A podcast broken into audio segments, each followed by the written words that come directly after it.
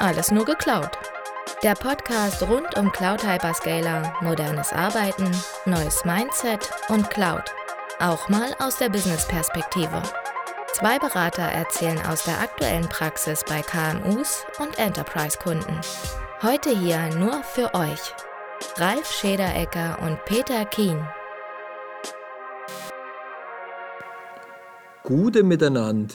Ah, das war jetzt halt bayerisch und hessisch zusammen. Herzlich willkommen zu Alles nur geklaut. Wir sind heute mal in fremder Umgebung. Ähm, Christi Peter. Servus, gute Miteinander. Echt jetzt? Dachte mir, ich habe mir so schon überlegt, gute, wie sie immer sagen, aber ich kann das gar nicht. Ich weiß gar nicht, wie es in Hessisch weitergeht. Ich auch nicht. Na dann. Du, weißt schon, du darfst nie wieder hierher kommen, die verweisen sich gleich der Landesgrenze. Aber die ist eh nicht so weit weg, also von daher geht's noch. Ja, ja, ja. Laufe ja nur zu Fuß, wenn es sein muss. Ja. Über was reden wir heute? Ähm, ich würde sagen, heute, wir haben mal so ein bisschen äh, interessantes Thema uns ausgedacht.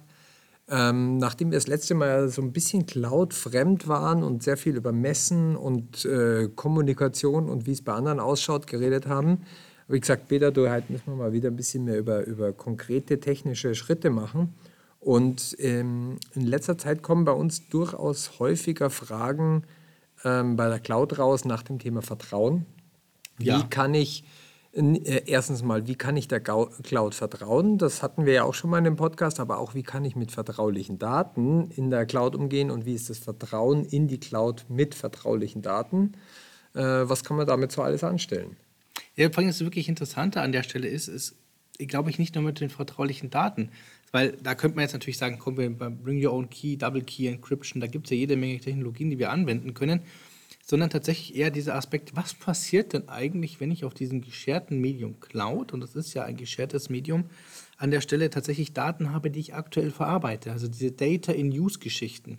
Weil Data in Transit, Data in Rest, das Ganze zu verschlüsseln, das ist nicht das Problem. Das kriegen wir hin, da gibt es jede Menge Technologien. Ja? Aber tatsächlich dieses Thema Data in Use, diese Diskussion hatte ich schon übrigens. Ja, und das ist eigentlich ganz interessant, weil, weil so spontan denkt man da manchmal, also ich jetzt äh, auch manchmal gar nicht dran, der wird sehr viel Aufwand betrieben, dass man Daten verschlüsselt oder irgendwie in der Cloud ablegt. Storage, das ist ja immer das Erste, wo man dran denkt. Oh ja. Aber in irgendeinem Punkt, in irgendeiner Lebensphase der Cloud, die man irgendwann mal erreicht hat, äh, will man ja diese Daten auch weiterverarbeiten und will damit was anfangen. Es sind ja nicht immer nur Dokumente, die jemand öffnet, äh, beziehungsweise es sind ja auch irgendwelche Daten, die irgendwo weiterverarbeitet werden oder die, die benutzt werden sollen. Richtig, genau. Und da wird es ja dann tatsächlich interessant, weil was mache ich dann mit den Daten? Die müsste ich ja dann verschlüsselt wieder irgendwie in mein Rechenzentrum runterladen, damit dann in irgendeinem Speicher oder in irgendeiner Verarbeitung von einer App, die ich programmiert habe, die Daten unverschlüsselt äh, verarbeitet werden. Also gerade das Verschlüsseln, das, ist, das, das Thema ist ja, wenn ich heute auf einem gescherten Medium bin und ich würde es theoretisch schaffen, aus meiner virtuellen Maschine so auszubrechen, dass ich auf die Hardware darunter raufkomme, dann hast du deine Daten ja trotzdem immer noch unverschlüsselt im Arbeitsspeicher liegen. Das heißt, du kannst an, auf dieser Hardware-Ebene kannst du hingehen und kannst diese Daten dann trotzdem auslesen. Und das ist ja genau das Problem. Und das ist ja auch ein, ein sage ich mal, ein großer Diskussionspunkt bei den, bei den, ja, ich will jetzt nicht sagen bei den Verschwörungstheoretikern, sondern tatsächlich bei den, bei den Kollegen an der Stelle, die sehr, sehr Security interessiert sind. Und ich habe diese Diskussion schon vor zwei Jahren tatsächlich mit, mit, äh, mit einem guten Kollegen von mir geführt, dem Robert Binder, wo wir gesagt haben, hey, wo er gesagt hat, was ist eigentlich mit, den, mit diesen Daten, die heute in einem Arbeitsspeicher liegen? Wenn ich da hinkomme und kann diesen Speicher auslesen, dann habe ich diese Daten. Und du musst ganz klar sagen, ähm, damals, wie teilweise auch heute noch, hat er natürlich recht. Klar tun die, tun die ganzen Cloud-Provider, sei es jetzt eine OVH, es eine Azure, eine AWS und wie sie alle heißen, machen natürlich auch viel dafür, dass man nicht ausbrechen kann. Wir wissen aber auch von Fällen, wo man es geschafft hat, tatsächlich über die VM-Ebene hinauszukommen, auf die Hardware zu kommen. Und genau dieses Thema Data in Use war halt dann die Frage, wie können wir das verschlüsseln? Und die Hyperscaler sehen natürlich dieses Problem auch. Und Microsoft hat dieses Jahr auf der Ignite ähm, groß die Werbetrommel gerührt, muss man ja sagen. Es ist ja kein neues Thema bei denen, sondern sie haben ganz groß die Werbetrommel gerührt auf der Ignite. Hey, ihr habt jetzt die Möglichkeit, mit speziellen äh, mit spezieller Hardware von uns, mit speziellen virtuellen Maschinen von uns und solche Geschichten, also auf, auf einer ganz speziellen Umgebung, das Ganze auch Data in Use zu verschlüsseln. Das heißt, die Daten, die im Speicher liegen, sind trotzdem verschlüsselt. Heißt, auch wenn es jemand schafft, auf diese Hardware-Ebene zu kommen von seiner VM aus, die, die Informationen, die er aus dem Speicher auslesen kann, bringen ihm dann auch nichts mehr. Jetzt kommt aber das Aber an der Stelle. Ich, ich wollte gerade schon sagen, also ich, ich habe mir diese Geschichte tatsächlich vor einem halben Jahr schon mal angeschaut, weil wir einen Use Case hatten, ähm, dass äh, Daten in einer SQL-Datenbank für Parse-Anwendungen gab es ja auch schon verschlüsselte äh, Möglichkeiten, das abzulegen, dass die da drin liegen. Aber dann war die Frage so, und was passiert dann mit den Daten in der Datenbank, wenn wir die weiternehmen oder wenn wir die, die da rausziehen? Und äh, da bin ich auch schon auf dieses erste Mal auf dieses Confidential Computing gestoßen. Nichtsdestotrotz musste man dann auch wieder eine Liste sich anschauen, welche Services werden unterstützt, was, wo kann ich meine Daten herziehen, auch wenn ich sie dort in einem, das ist ja dann nochmal bestimmt nicht günstiger, wenn es im Confidential Computing drin liegt und man muss definitiv auch, nicht. Äh, man muss ja auch nochmal die gesonderten Umgebungen in Storage, also man muss da schon sehr viel Aufwand betreiben äh, und sich dann durchaus auch mal die Frage stellen, ist das überhaupt sinnvoll für mich? Äh, deswegen muss der Reifegrad auch entsprechend weit sein. Aber ich schweife schon wieder ab. Ähm, du wolltest auch irgendwas sagen zum Thema Confidential Computing. Ich finde es, glaube ich, einen spannenden Fall, dass man auch mal dran denkt, ähm, nicht nur Storage-Daten oder Dateien äh, in der Cloud verschlüsselt abzulegen und dann abzurufen, um sie dann auf dem Gerät wieder entschlüsselt bearbeiten oder verwenden zu können. Es gibt ja durchaus Use Cases, ähm, dass die Daten gar nicht mehr aus der Cloud raus sollen. Stichwort Kosten sind ja immer noch bei den großen Hyperscalern bei Daten, die rausfließen, ein Fall. Und ich will ja vielleicht dann auch nicht äh, bei mir on-premise irgendeine Kiste stehen haben, die nur für die Verarbeitung ist und dann pumpe ich die Daten wieder hoch oder sowas. Das ist ja auch ein Umweg, äh, das muss ja nicht unbedingt sein. Ja, du hast auch natürlich auch einen Security-Part, das darfst du auch nicht vergessen. Alles, was, sage ich mal, die Cloud verlässt und natürlich wieder ins Internet rausgestreamt wird, verschlüsselt oder nicht, ja, wir sind ja natürlich aktuell mit der Verschlüsselung ziemlich sicher. Aber wir, wir dürfen nicht vergessen, auch die wird vielleicht irgendwann mal geknackt und diesen Datastream mitzuhören, ist vielleicht auch eine interessante Geschichte. Also wir können trotzdem einen Verlust an Daten haben und ähm, was natürlich auch das Thema ist, wir müssen auch die Datenkonsistenz überprüfen. Das heißt, wenn ich mir heute Daten aus meiner Cloud wieder noch on-premise hole, muss ich natürlich auch zusätzlich immer noch die Prüfungen durchführen, sind denn die Daten, die ich mir geholt habe, wirklich konsistent? Ja? Weil nur weil ich es mir runtergeladen habe, äh, wir wissen es alle, wie es ist, hey, das File ist genauso groß, wie es da ist. Wer überprüft denn heute wirklich, bevor er was installiert, den, den, den, den Schar-Wert oder sowas, ja? ob der ja, wirklich übereinstimmt? Da sind wir wieder beim Thema Integrität, ja. ähm, wo, wo wir sowieso auch mal ein bisschen drauf achten müssen. Ähm, ja, äh, tatsächlich auch ein Problem. Wir haben ja immer auch äh, Übertragungsfehler oder irgendwelche äh, Probleme. Und äh, mit jedem äh, Mediumübergang ist immer ein Risiko verbunden, dass technische oder Konfigurationsfehler vorherrschen. Richtig, und deshalb versuchen wir natürlich, die Daten da zu halten, wo sie sind, und auch da zu verarbeiten, wo sie sind. Aber, und da sind wir genau an dem Punkt, wo du vollkommen richtig sagst, Confidential Computing, Microsoft hat dieses Jahr auf der Ignite sehr, sehr viel Werbung dafür gemacht. Ja? Aber auf der anderen Seite muss man natürlich auch betrachten, welche Dienste unterstützen das dann bisher. Und die Liste, sage ich mal, ist schon lang. Aber was man auch ganz klar sagen muss, erstens nicht jedes Data Center unterstützt das aktuell. Ja, also ähm, da, da, müssen sie erst nachziehen, weil das Ganze läuft auf ganz spezieller Hardware. Also die Verschlüsselung und die HSMs, was dahinter gebraucht wird und die, ähm, diese Chips, die auf, der, auf den, auf den äh, Servern vorhanden sein müssen und so weiter, ähm, ist ganz, ganz speziell, kostet natürlich auch dementsprechend gleich mal einen Schwung mehr und ähm, was dann auch, auch wieder mit reinspielt, Data Gravity. Ja? ja natürlich. Wo kriege ich die Daten her? Wo nehme ich die Daten hin? Weil was bringt mir das denn, wenn ich diese Daten hochverschlüsselt in einem Passdienst ablege, wenn ich die hochverschlüsselt in einer virtuellen Maschine ablege, auf einer Umgebung, ja, und zum Schluss nehme ich sie dann her und schiebe sie dann wieder irgendwo auf einen S3-Storage, sage ich jetzt mal, oder in einen Blob-Storage rein, dann bringt mir das Ganze natürlich auch relativ wenig. Aber ähm, das muss betrachtet werden und ich glaube, da kommt wieder ein bisschen ähm, ähm, Komplexität mit rein.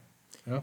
Absolut. Also ich finde sowieso, ich finde das ganz spannend. Das ist, das ist so eine Sache, die, die manchmal auch ein bisschen ähm, unterschätzt wird mhm. ähm, in der Cloud. Das ist ja jetzt, gerade wenn es Daten sind, die, die, die schützenswert sind, also äh, der, diese, die einem gewissen Schutzbedarf unterliegen, dann muss ich mir wirklich mal den ganzen Stream anschauen. Und Data at Rest ist ja, glaube ich, auch der Hurt. Da, da äh, kräht kein Hart mehr danach. Das muss man nur umsetzen und muss ja. Sorge tragen, dass es gemacht wird. Aber der Rest ist quasi äh, Agmade Wiesen, sagt man in Hessen. Ähm, und äh, Sellerie, wie der Franzose sagt.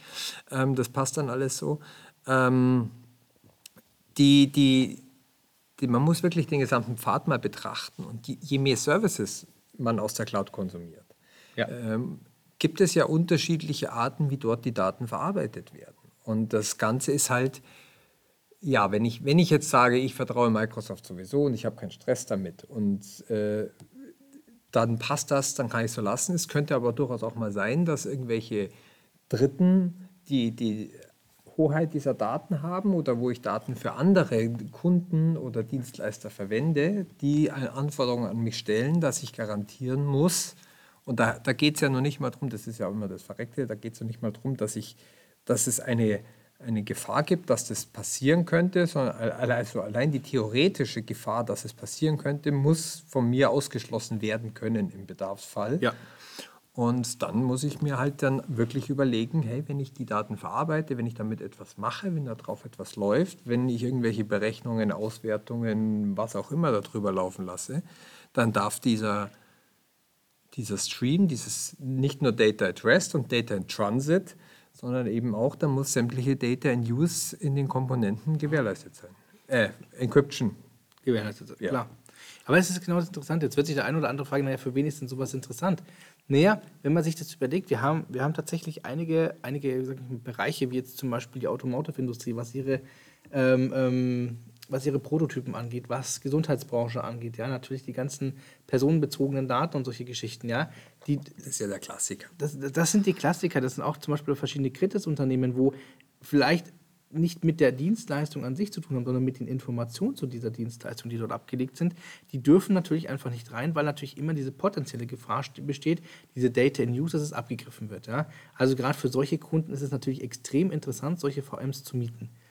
Die Frage, die aufgekommen ist und auch damals schon in der Diskussion aufgekommen ist, wird das denn ein Quasi-Standard werden? Das heißt, dass es dann irgendwann wurscht ist, ob ich mir eine VM hole, ja, dass diese ganzen Daten da drinnen schon verschlüsselt sind. Ich muss ganz ehrlich sagen, ich glaube, ich weiß es einfach gar nicht.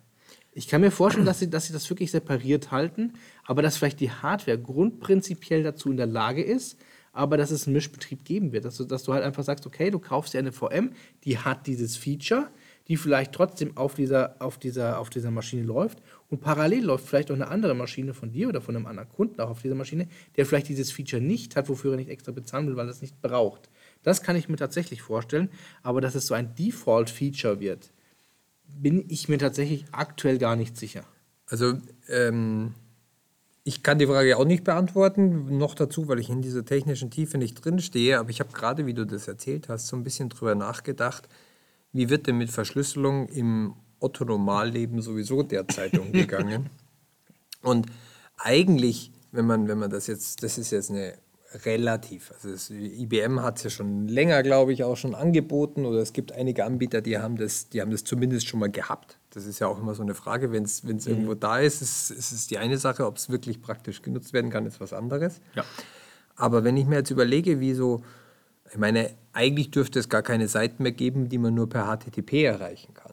Ähm, also streng genommen müsste schon HTTPS ein Standard sein, den jede Webseite für sich anbietet. Und es gibt immer noch Seiten da draußen, die, die äh, darüber nicht erreichbar sind. Und auch bei vielen anderen Sachen ist Verschlüsselung immer noch ein Add-on einfach. Also ähm, das ist nichts, was, was einfach proprietär per Default immer gemacht wird. Und auch das scheitert ja schon allein daran, dass die, die, die Key Infrastructure, also die Verschlüsselungsschlüssel, ah, das ist ein Scheißwort, ich will, man, muss ja auch, man muss ja auch überhaupt diese ganzen Technologien haben, auch E-Mail-Verkehr.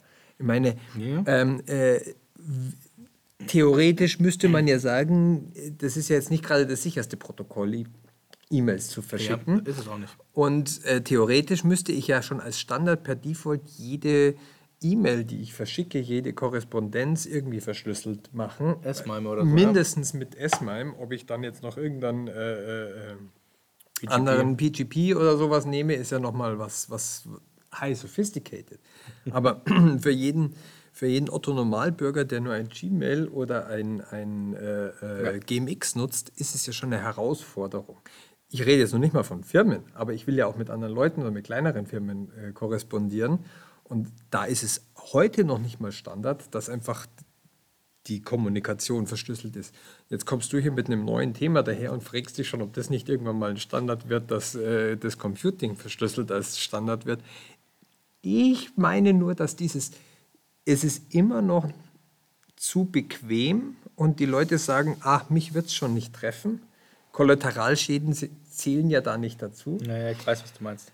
Ähm, und deswegen ist also da, da, da, ich spanne dann gleich wieder so ein bisschen dieses, dieses Blickfeld von, von Awareness und von einem Verständnisverschlüsselung auf. Warum soll ich mir einen eigenen PGP-Key machen, wo ich erstmal meinen Public Key jemandem zugänglich machen muss, damit ich dann mit dem E-Mail korrespondieren kann?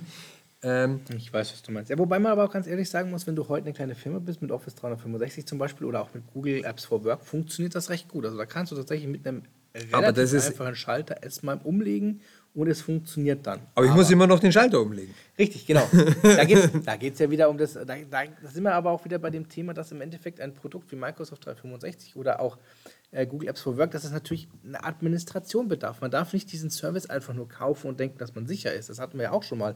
Moment. Ja? Mo Moment, Moment, ich weiß schon. Cloud Sondern, ist sicher. Hm, ja, Cloud kann sicher sein. ja, wo, wo, warum sind wir wieder da? Natürlich sind wir bei dem Thema wir können S-MIME aktivieren. Wir sind aber auch als Benutzer dazu verpflichtet zu sagen, hey, ein, diese E-Mail hat eine Vertraulichkeit, ich aktiviere das zum Beispiel auch in meinem Outlook. Ja? Das heißt, dass wir auch wirklich diese, dieses Feature wirklich aktiv nutzen und B, dass wir uns aber auch mal mit den Funktionen, die wir einkaufen mit einem Office 365 oder Google Apps for Work oder äh, Ding, dass wir uns damit auseinandersetzen und dann auch ganz klar sagen, okay, wir nutzen diese Features auch tatsächlich, ja, wir aktivieren diese Features. Das Problem ist, mit jedem Aktivieren von solchen Features äh, geht das natürlich auch einher, dass diese, ja, ich will nicht User-Akzeptanz, aber dieses, diese User-Experience unter Umständen leidet. Warum? Es kommt ein neues Pop-up auf einmal hoch, ja.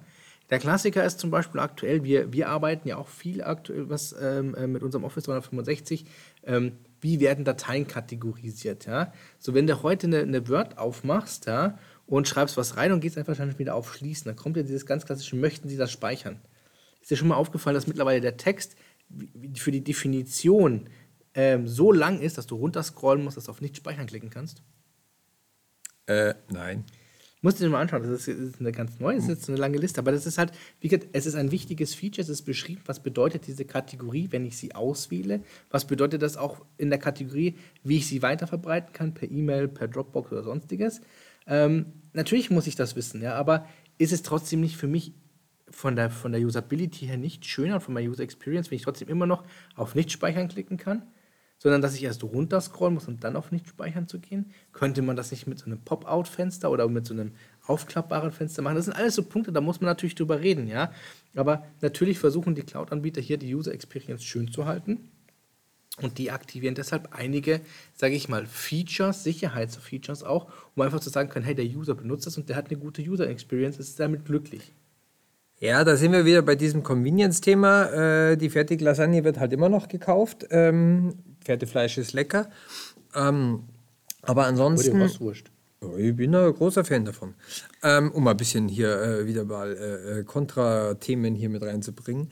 Nee, ähm, ich glaube, dass, wenn man, und, und um den Punkt auch nochmal auf das, auf das Confidential Computing zurückzuführen, wenn man sich jetzt mal vorstellt, wir haben jetzt hier schon wieder zehn Minuten Diskussion gehabt über so einen banalen tagtäglichen Fall, also mir ist zwischendurch auch nochmal aufgefallen, selbst WhatsApp ist Ende zu Ende verschlüsselt.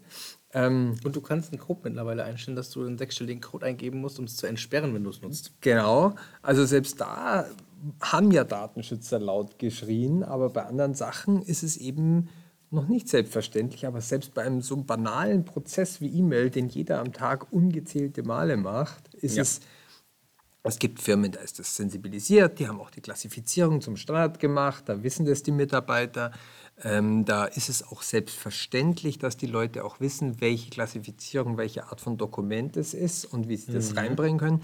Diesen Reifegrad haben manche, aber ich glaube wenige Unternehmen. Aber selbst so etwas Banales wie eine E-Mail zu verschicken, ist schon eine Diskussionsgrundlage wert und ja, wir müssen darüber reden. Und jetzt kommst du, und das ich bin da selber so ein bisschen äh, äh, ja Laie, ähm, kommst du sogar damit daher, dass wir jetzt auch noch diese, dieses Standard an Verschlüsselung für eine äh, Usage von Daten in einem Berechnungsprozess oder in irgendeiner Verarbeitung auf einer virtuellen Maschine in einem Public Hyperscaler Cloud-Prozess zur Verfügung stellen. Also eigentlich ist das schon ziemlich cool, aber ich glaube, da, da muss man schon ganz schön viel grundlegendes Thema. Grundlegendes Thema Security. Ja, das, ist, das ist wie mit allem. Also ich sage immer, ich sag, ich sag immer, Security fängt an dem Tag an, wo du geboren wirst. Ja, deine Eltern müssen sich darüber Gedanken machen, wie sie dich versichern, wie sie deine Zähne versichern und machen und tun. Ja? Und das Thema hast du ja auch tagtäglich. Ja? Nehme ich jetzt 1, 2, 3, 4, 5 als, als, als PIN für meine, für meine Visa-Karte oder für meine EC-Karte, ja oder nein? Ja? Brauche ich denn noch eine PIN auf meiner SIM-Karte im Handy, ja oder nein? Ähm, wie wähle ich mein Passwort aus? Ja? Wähle ich Zwei-Faktor-Authentifizierung? Also ich persönlich zum Beispiel, ich habe, glaube ich, aktuell nur noch Webshops, die kein 2FA anbieten, wo ich kein Multifaktor habe. Ansonsten komme ich ohne meinen YubiKey nirgends mehr rein. Das ist einfach so, ja. Ähm, das sind halt einfach so Themen, wo ich halt so sage, da, da, muss man sich einfach drüber im Klaren sein, ja. Und das Problem ist, die meisten Leute haben nicht das Know-how oder auch nicht, also das heißt nicht das Know-how, Know-how ist schwer zu sagen die wissen gar nicht damit, dass sie sich damit beschäftigen müssen. Weißt ich, ich glaube, das ist eine Risikoabschätzung. Ich, auch das. Ganz, wenn du, wenn du, also ich führe häufiger im privaten Kreis, jetzt mal aus dem Geschäftlichen herauszugehen, aber letztlich sind die privaten Leute ja das, die, die die geschäftlichen Anwendungen in der Firma auch wiederum nutzen. ja. Und äh, ich habe die, die, die Unterredung mit einem äh, äh, Spätzle geführt, der hat auch gesagt, warum muss ich denn das alles machen? Dann nutze ich halt die Cloud nicht. Wenn ich das da nicht sicher hinbekomme, dann lasse ich es halt da drin. Oder diesen Aufwand. Jedes Mal muss ich meinen USB-Dongle äh, äh, in, in den Ding stecken oder mit dem Finger drauf drücken.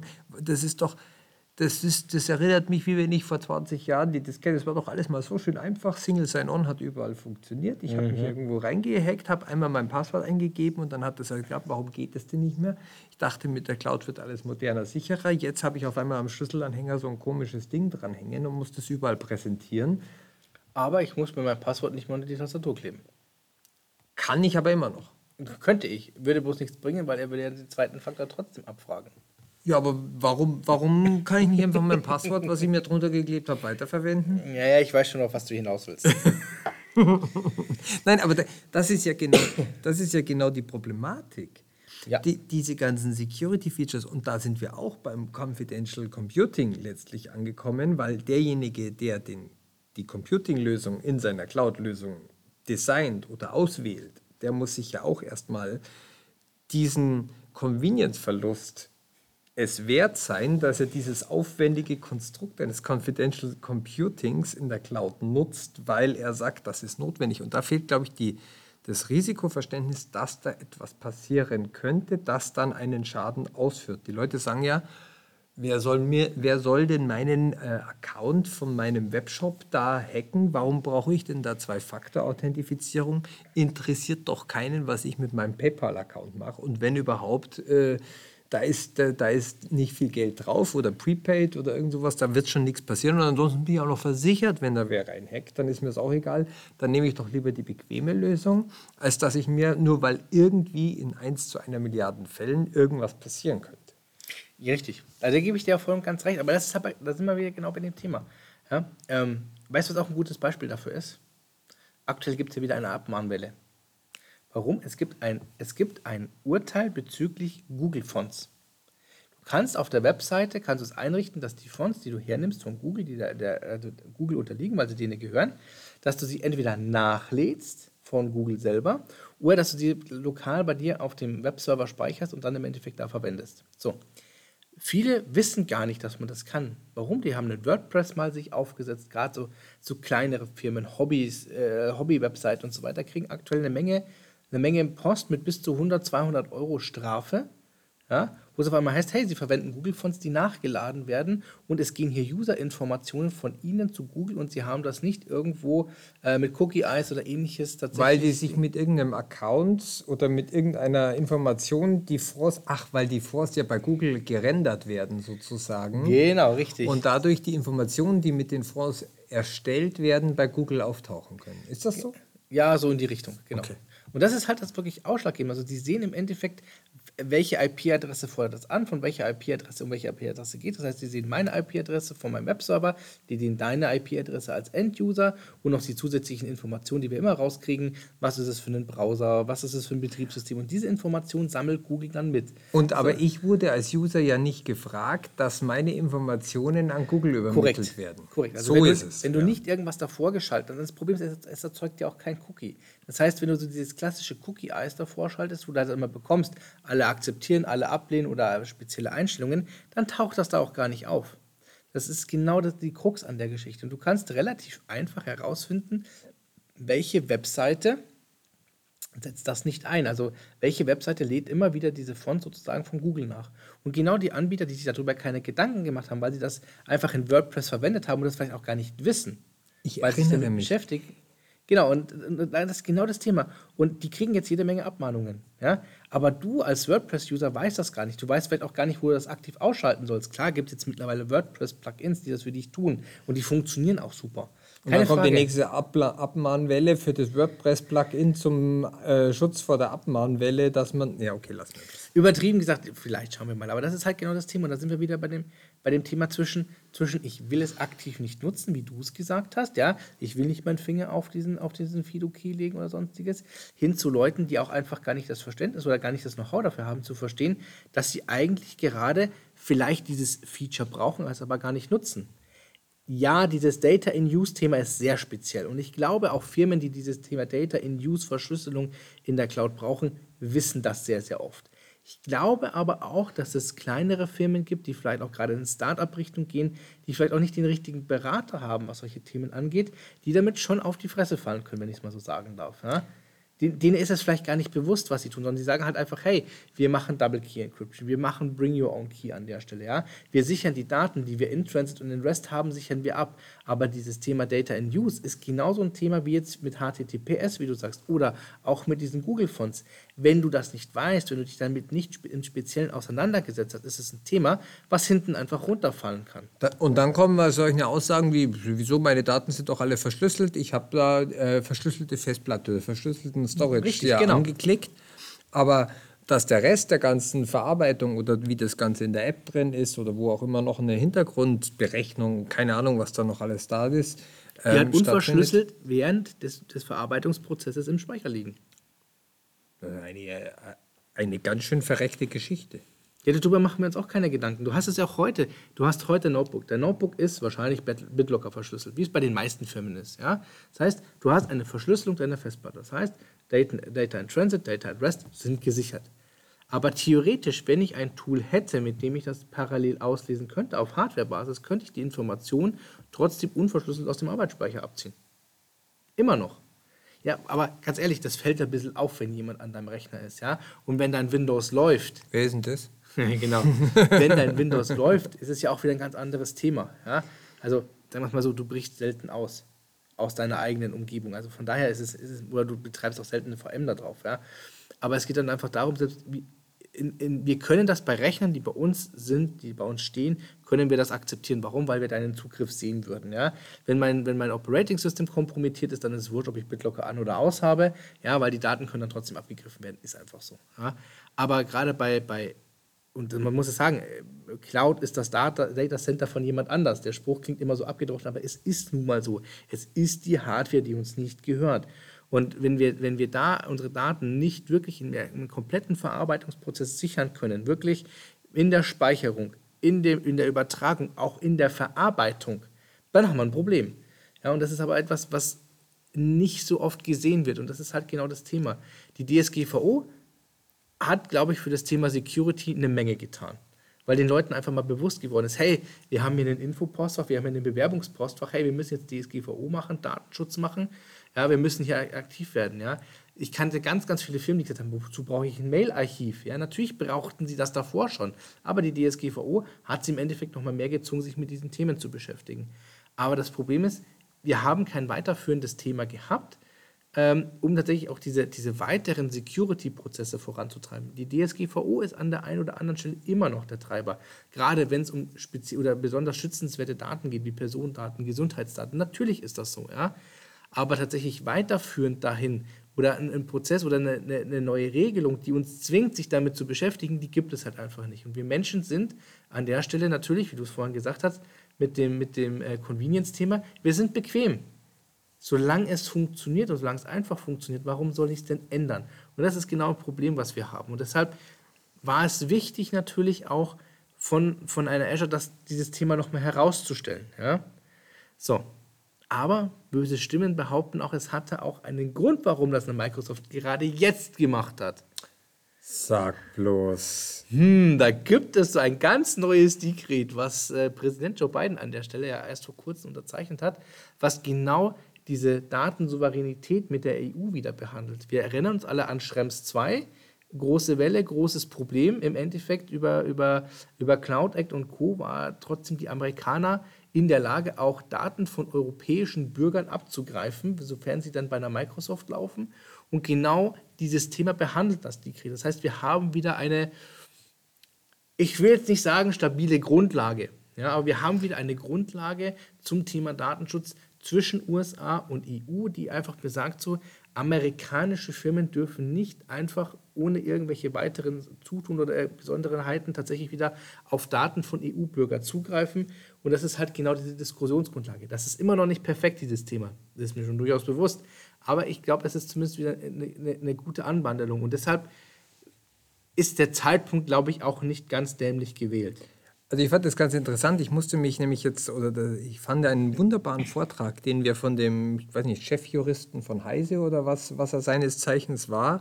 Äh, mega guter Vortrag über genau solche Themen. Der hat zum Beispiel auch gesagt, ähm, also äh, Schrems 1 äh, ist ja quasi mehr oder weniger schon äh, beantragt worden, als dann das erste Mal diese, diese, das war nicht Cloud Act, der hieß irgendwie anders, der zuvor war. Patriot äh, Act, Patriot Act, dann kam der Cloud Act, dann kam Schrems 2 und äh, jetzt hat, ist äh, der nächste Act da und äh, bald sind wir caught in die Act und jetzt kommt Schrems 3 hinterher. Und der, der Jurist hat das, hat das nämlich ganz interessant formuliert. Der hat gesagt, besser wird es eigentlich nicht, aber jetzt ist Rechtssicherheit da.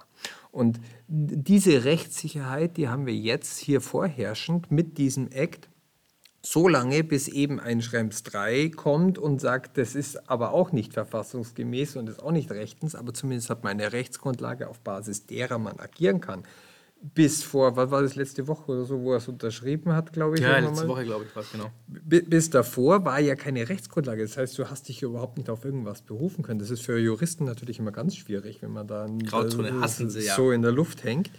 Ähm, also das Thema ist sensibel und ich, ich glaube, dass da natürlich ähm, da war Microsoft ja schon immer ganz gut, dass sie mit solchen Aktionen und mit solchen Features, selbst wenn sie niemand nutzt, sie sie aber groß bewerben, um zu sagen, wie gut sie diese Security, ich denke nur an diese deutsche Deutschland, oh, Cloud, Deutschland Cloud ja, ja. die äh, gefühlt kein Mensch verwendet hat, aber jeder fand sie ganz toll und jeder wollte sie verwenden, bis er gesehen hat, was er damit machen kann und was es kostet, bis er dann und was er damit nicht machen kann, was das größere Problem war. Genau, und, und dann hat er gesagt, er verwendet sie nicht, aber in der Wahrnehmung Wahrnehmung ist zumindest rübergekommen, hey Microsoft, hey, das sind die Guten, die, die, die bemühen sich sogar. Die haben ja, da ja. ein riesig viel Geld in die Hand genommen. So verkehrt kann das nicht sein, wenn die so viel Geld in die Hand nehmen und da ein eigenes mit der Telekom deutsches Rechenzentrum aufbauen. Das Lustige ist, das machen sie ja schon wieder. Das haben sie mit Gaia X gemacht, so nach dem Motto, hey, wir erkennen eure Datensouveränität in Europa an. Wir möchten aber auch Teil sein, wir möchten natürlich auch die Schnittstellen äh, äh, mit euch zusammen bilden, damit die Leute dann natürlich auch wesentlich einfacher das Ganze nutzen können. Und das nächste Thema ist natürlich deutsche Microsoft 365 Tenants, die halt per, per Vertrag wirklich sagen, es liegt nur in Deutschland und Europa an der Stelle. Ähm, da war natürlich auch nicht blöd, das zu machen. Ja? Aber dass es natürlich trotzdem gegen diesen Cloud Act wieder vorgeht und das Schrems 2 im Endeffekt immer noch gesagt ja, das ist zwar schön, aber die Microsoft GmbH gehört ja immer noch zu einem amerikanischen Unternehmen.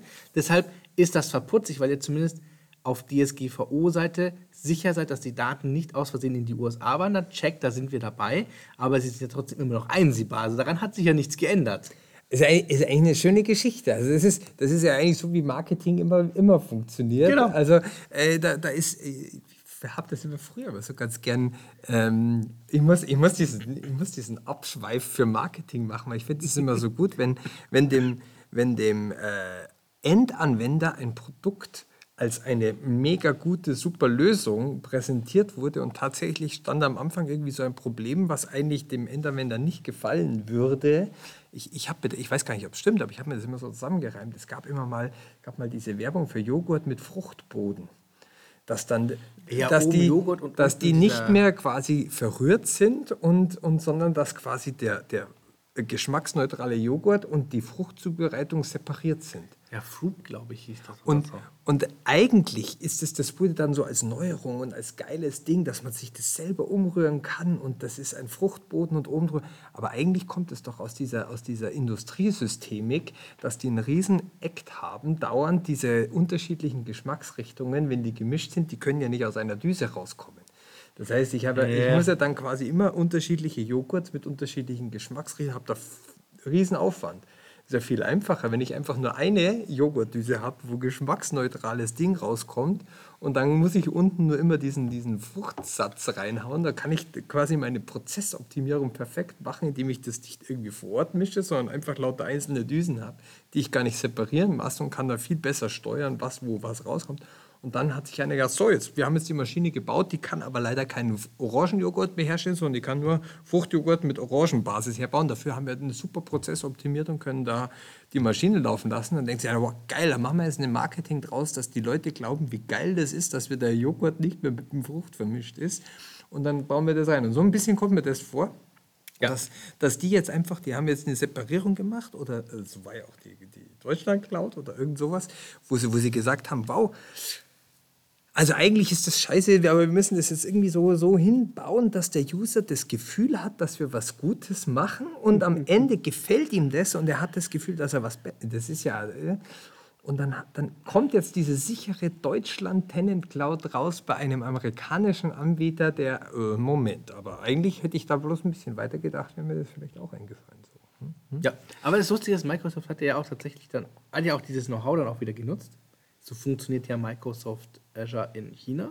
Da haben sie auch wieder einen Partner, was natürlich regulatorisch bedingt ist, ja.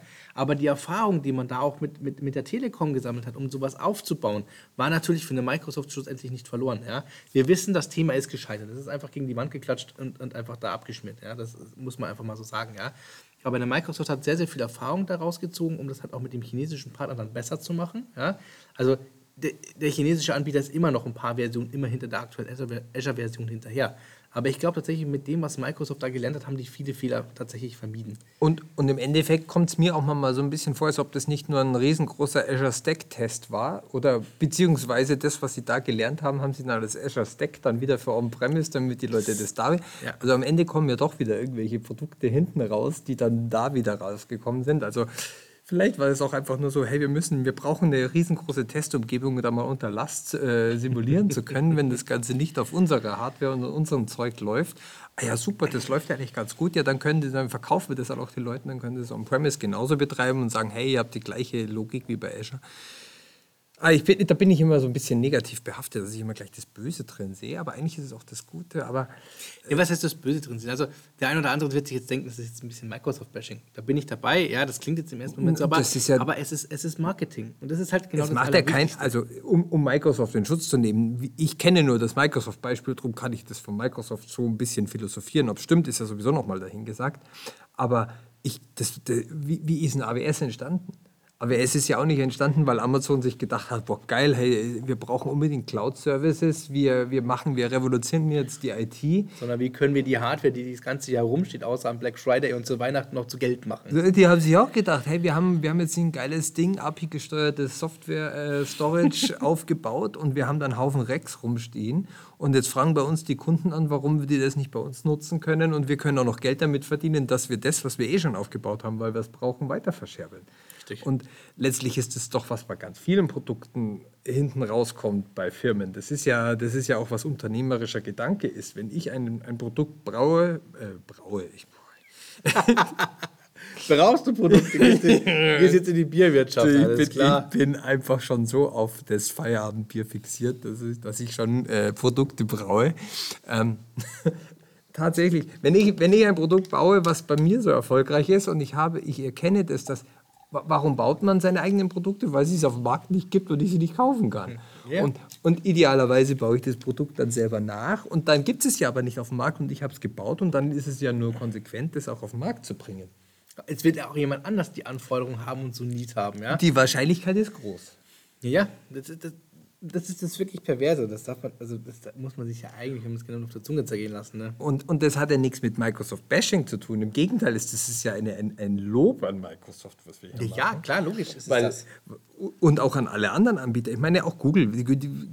Google war ja hat, war nur ein bisschen spät auf dem Zug, aber die, die Grundvoraussetzungen dass sie, dass sie irgendwie Kapazitäten zur Verfügung stellen kann. Wobei Google ja immer noch, die haben ja irgendwie, das eine heißt Borg, glaube ich, ihr eigenes System, wo ihre Google-Suchmaschine drauf läuft. Da nutzt es ja gar nicht Google Cloud. Ich weiß gar nicht, ob das immer noch so ist. War früher mal so, dass die da tatsächlich zwei Welten hatten, wo das so nebeneinander läuft. Keine Ahnung. Ähm, aber eigentlich machen sie das ja, das ist ja kein Bashing, sondern das ist ja halt einfach nur so, wie Produkte laufen. Oder ja, wie, wie funktioniert Marketing? Wie, wie verkaufen wir das auch? Wie bringen wir die Leute es zu nutzen? Siehe ein zweiteiliger Joghurt. Ja, warum haben wir, das ist ja auch immer so ein bisschen so, warum haben wir plötzlich jetzt seit 15 Jahren oder so plötzlich diese coolen LED-Lichter am Auto gekriegt? Weil es eine EU-Vorschrift gab, dass es immer jetzt ein Tagfahrlicht geben muss und dass die Autos nicht mehr ohne Tagfahrlicht fahren dürfen. Mhm. Und die ersten Autos, die dann rausgekommen sind, die hatten halt einfach das Licht immer an. Hat Wir hatten das Abblendlicht immer an. Genau, hat aber ja, scheiße ausgeschaut, wenn über das Abblendlicht einschalten muss. Und dann ist irgendein cooler Typ auf die Idee gekommen, wow, da können wir doch jetzt mal so ein richtiges Design machen. Da waren dann die Angel Eyes, die dann groß bei BMW oh, rausgekommen ja, Dinge, sind. Ich weiß schon. So, wo jeder, und das war ein Designmerkmal, aber es war ja eigentlich war das nur eine Umsetzung, eine Anforderung, dass immer ein Licht da vorne sein muss. Ja, wie sie diesen bösen Blick in Anführungszeichen dann reingemacht haben. Das lustige LED kannte man aus der Tuning-Szene, kannte man das ja schon, lustigerweise.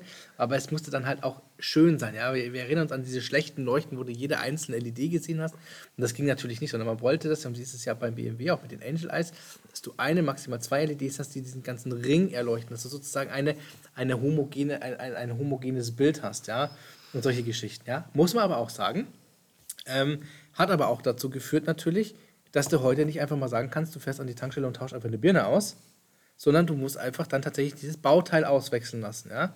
Und je nachdem, wie alt dein Auto ist, kannst du dir dann auch ein neues kaufen, ja, weil dann einfach dieser Scheinwerfer mehr kostet, als, als der, Auto als der Restwert vom Auto ist. Ja, ja. das ist ja, also das, äh, da, da, da hat er dann der, der, der haben wir die, die, die Produktdesigner, die haben wir quasi das, das Cash gerade noch so rausgehauen. So, scheiße, wir müssen uns an irgendeine neue Regel halten. Wie können wir das jetzt? Wir müssen jetzt immer Glühbirnen reinbauen, die ewig halten, damit das Tagfahrlicht permanent an ist. Und am Ende ist dann äh, ganz neues Marketing-Universum mit mit bewegenden Lichtern und allem Möglichen oh, rausgekommen. Ja, ja. Ich sage aber, ähm, das orientiert sich einfach an der Tuning-Szene. Ja, sorry, wenn ich es jetzt mal so hart sage und der eine oder andere da draußen wird mich verfluchen, aber sorry, das kannte man vorher schon. Fast and Furious, Unterbodenbeleuchtung und irgendwelche Lichter, die dann auch irgendwelche Lichtshows gemacht haben und sonstiges. Das kannte man, aber man musste das natürlich auf ein gehobenes Level bringen, ja, damit es natürlich auch für den Nicht-Tuner sozusagen auch akzeptabel ist. Ich weiß auch die Diskussionen, ja, ist es jetzt so geil, wenn das Tagfahrlicht ausgeht, dass du dann den Blinker siehst und dann geht das Tagfahrlicht wieder an? Oder der andere Hersteller ist hingegangen, hat es dann verdunkelt, das Tagfahrlicht, damit dann der Blinker rausgekommen ist. Ich, ich weiß nicht, diese ganzen Diskussionen, ja. Und wie doof schaut das denn von vorne aus und hin und her? Ich denke mir mal, ich sitze in dem Auto drin, ich sehe es ja eh nicht, ja. Yeah. Aber, es ist, aber man hat damit erreicht, was man erreichen wollte. Und aber also jetzt kommen wir ganz von der Cloud weg, aber ich muss den Satz jetzt auch noch loswerden. Es ist ja sowieso faszinierend, wie die Tuning-Szene der 80er und 90er Jahre die heutigen Autos hat, weil man sieht ganz genau, dass die Tuning-Teenies, die irgendwelchen getunten Autos mit großen Felgen, äh, das war ja wenn man nur 20 Jahre zurückschaut, da war 16 Zoll Felgen waren ganz normal. Da hat sich ja. jetzt äh, der Autonormalverbraucher hat nicht mit, mit 23 Zoll Felgen äh, in seinem Audi A4 durch, durch München gegurkt, wo er die Distanzscheiben nicht zu vergessen. Natürlich, damit es auch noch ein bisschen breit dasteht und alles. Und heute ist es die, die, die Standardausrichtung bei jedem äh, Audi, den ich mir vom Werk hole, weil unter 23 ja. Zoll brauche ich mich ja gar nicht mehr auf meinem äh, Parkplatz vor der Haustür sehen lassen. So, also ich übertreibe natürlich wie immer, aber. Vom äh, Parkplatz vom Lebensmittel. Und, und wenn ich mit meinem Firmenwagen, wo ich das Geld gescheut habe, mit meinen 17 Zoll Standarddingern komme, schauen sie mich an, als ob ich gerade einen Ersatzreifen viermal aufgezogen hätte, äh, was ich da für, für ein Typ bin. Da hat sich ja die Tuning-Szene auch durchgesetzt. Aber äh, wie kommen wir eigentlich jetzt von der Tuning-Szene wieder zum Cloud Confidential Computing? Das Auto ist ein smartes Device. Nein, Spaß. Äh, aber ja, tatsächlich auch. Warum? Ähm, Confidential Computing. Ähm, Autos sind ein smartes Device. Du gibst ja auch sehr, sehr viele Informationen daher. Und da sind wir natürlich auch wieder bei dem Thema, was macht denn ein Autohersteller mit diesen Informationen? Was übermittelt der? Das wissen wir ja auch an der Stelle gar nicht. Ja? Das heißt, du müsstest theoretisch mal eine Datenschutzabfrage mal bei einem VW oder bei Skoda oder sonst wo starten und müsstest einfach mal sagen, hey, welche Informationen kriegst du eigentlich von meinem Auto? Was kannst du darauf auf mich zurückschließen? Und wie werden diese Daten verarbeitet? Ja? um dann für dich selber entscheiden zu können, sind diese Informationen, die da ausgespielt werden, für mich interessant. Weil wenn jetzt zum Beispiel VW sagen könnte, ja, du, wir wissen ganz genau, wann und wo du mit deinem Auto warst und wie schnell du da gefahren bist und so und so, dann könnte ich natürlich schon sagen, hey, ähm, aber die Daten könnten ja trotzdem abgegriffen werden. Und wo werden die verarbeitet und werden für die Verarbeitung von diesen Daten, oh, was, was, was machen wir hier für ein Fass auf, so, wo meine äh, Daten, die von meinem Auto in die Cloud gegeben werden, die werden vielleicht in at rest und in Transit verschlüsselt. Aber nicht in use. Und im Zweifelsfall, wenn, wenn man mir nachweisen könnte, dass ich eine Straftat begangen habe, weil ich nicht mit 80 durch die Baustelle gefahren bin, sondern mit 100, ja, ähm, solche Geschichten. Also das da, da, könnte man tatsächlich auch nachdenken und da müsste man dann wieder überlegen. Aber, aber, da müsste ja dann quasi ein Hacker über die Hardware auf den RAM der verarbeiteten Maschine zugegriffen haben, um deine Daten aus dem RAM der virtuellen Maschine in irgendeiner Cloud rauszulesen, um sie dann der Polizei zuzustecken, um zu sagen, dass du eine Straftat begangen hast. Mich zu erpressen. Ich glaube, da würde, da, da, würde, da würde sogar ich sagen, das Risiko gehe ich nicht ein und ich ja, lasse den Dongle bleiben. Aber wie gesagt, aber es ist einfach trotzdem interessant zu wissen, weil wir reden, wir reden an der Stelle, es geht, es geht nicht um meine Daten, sondern wir reden an dieser Stelle natürlich auch über das, das Thema autonomes Fahren.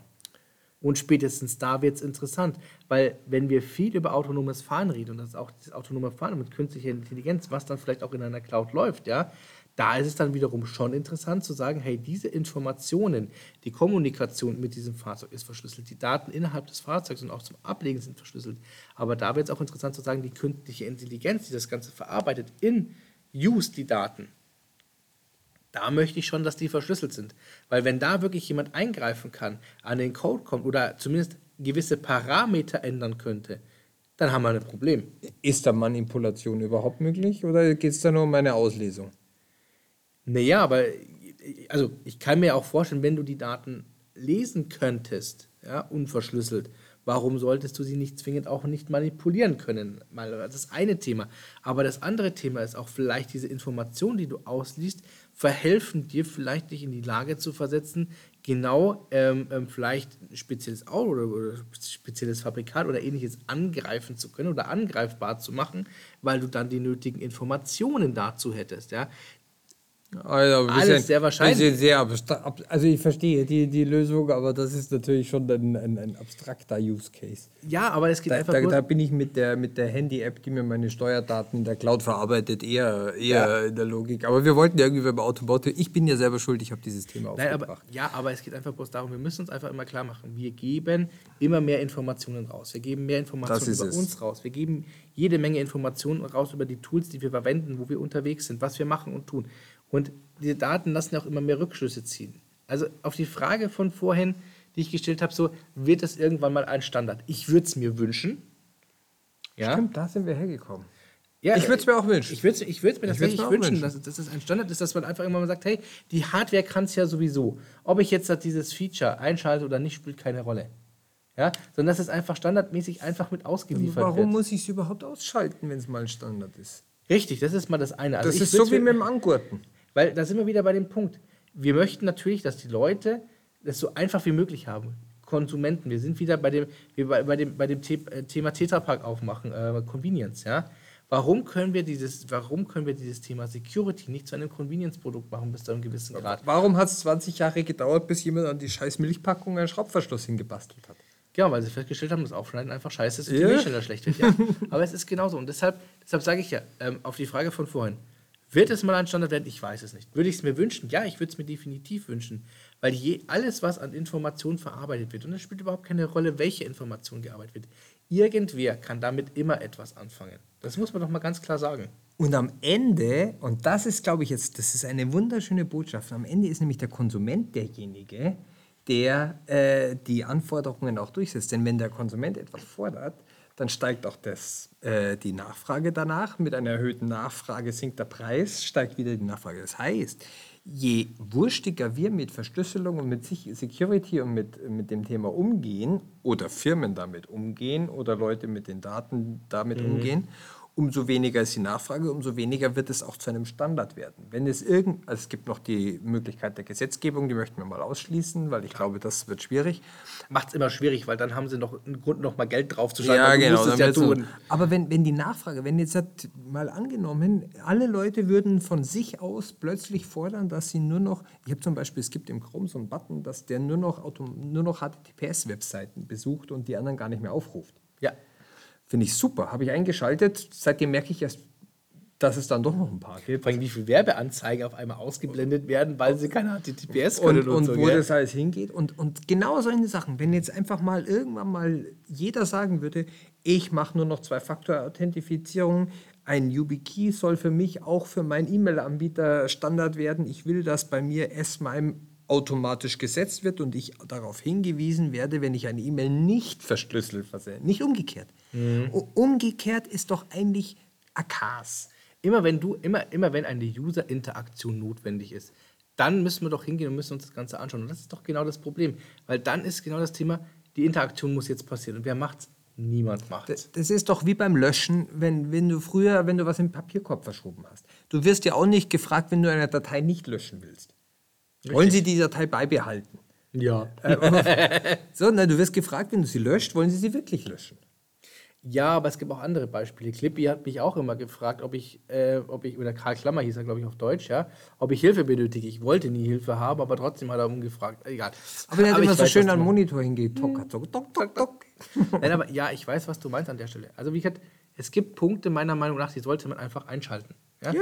Solange sie die Usability nicht stören. Ja, warum denn nicht? Aber das ist ja wiederum eine, eine Frage, wie ich etwas programmiere. Wenn ich das Ganze so programmiere, wenn ich und da, da ist ja wieder, definiere. Da wieder das Ökosystem, die Schnittstellen müssen aufeinander haben. Wenn ich alle E-Mail-Anbieter dazu animiere, dass jeder automatisch auch einen Prozess hat, wie ich meinen Key mit dir austauschen kann und ich ja. dafür nicht ein, eine Informatikerausbildung brauche, damit ich weiß, also ich, ich, möchte nicht heutzutage, mein Papa sagt, du äh, bitte mal, hier ist mein PGP-Key, passt den mal bitte in dein äh, in dein Web.de-Postfach ein. Mhm. Der ist schon überfordert, wenn er woanders als im Posteingang gehen muss.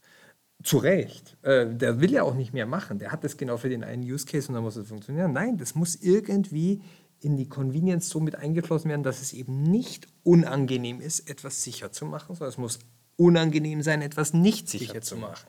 Da, das ist, glaube ich, das ist ein Appell, den, den aber nur der Konsument fordern kann, indem er vielleicht dann auch bewusst zu Anbietern geht, die so denken und nicht sagt, uh, geh halt zum anderen, der ist bequemer, bunter, schöner, aber er ist halt unsicherer.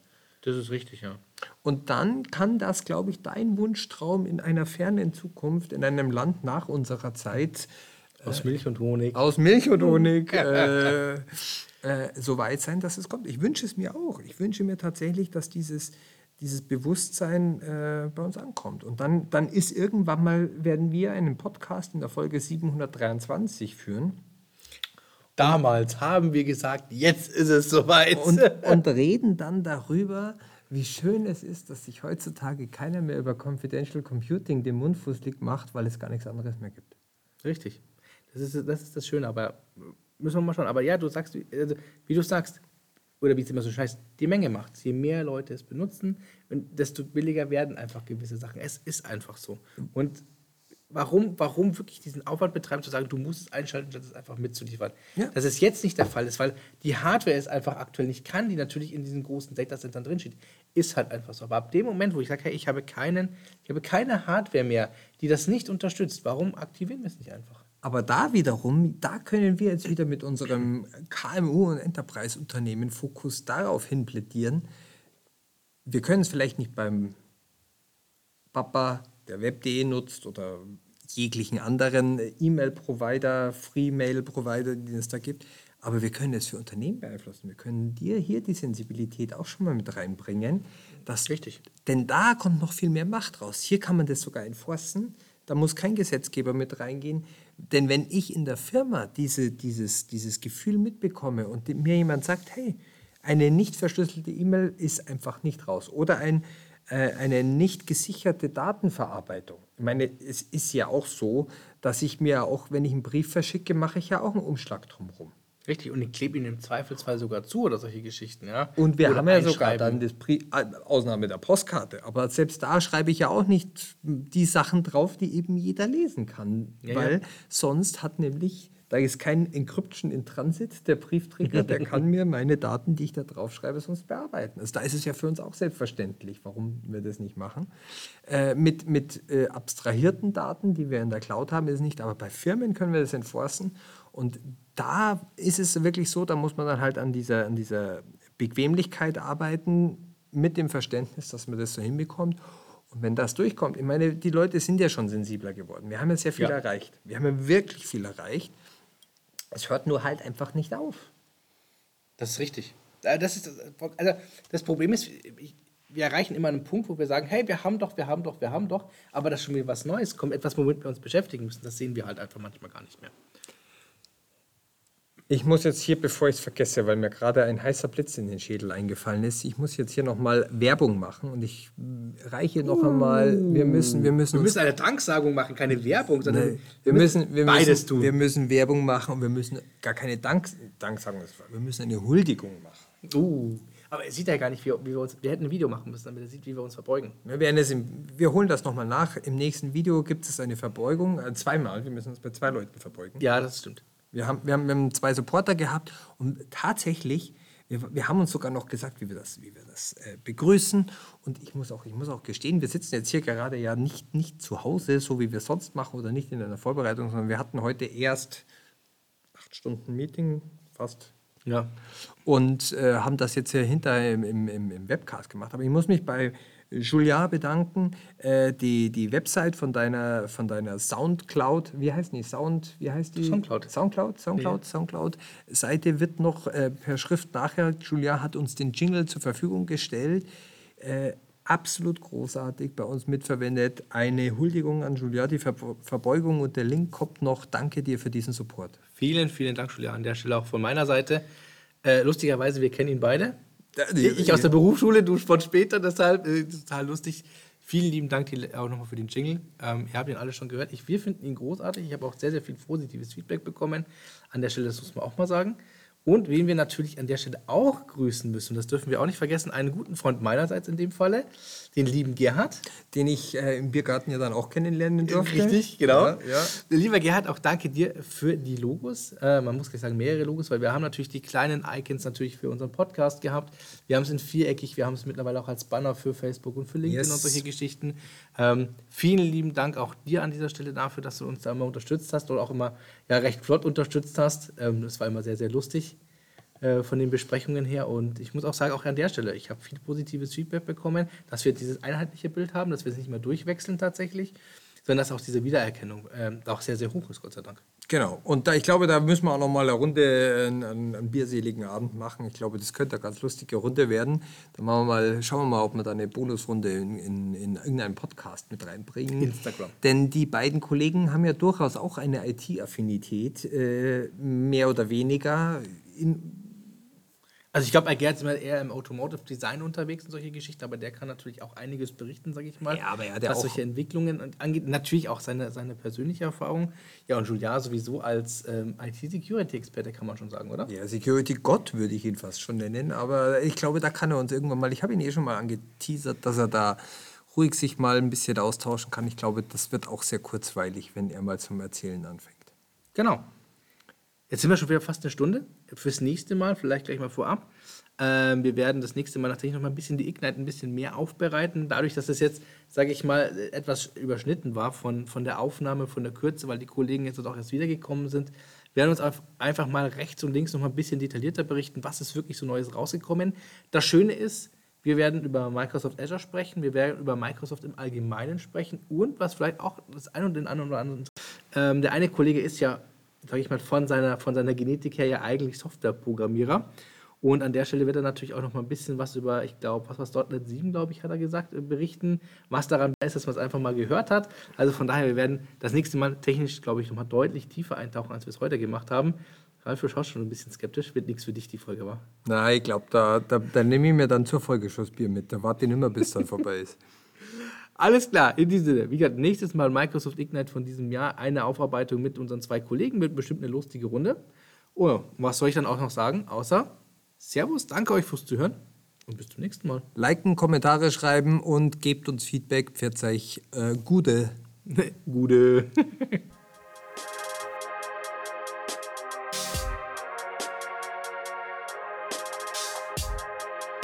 Danke fürs Zuhören. Über Feedback, Kritik und Anregungen würden wir uns freuen. Sie finden uns auf Sing und LinkedIn.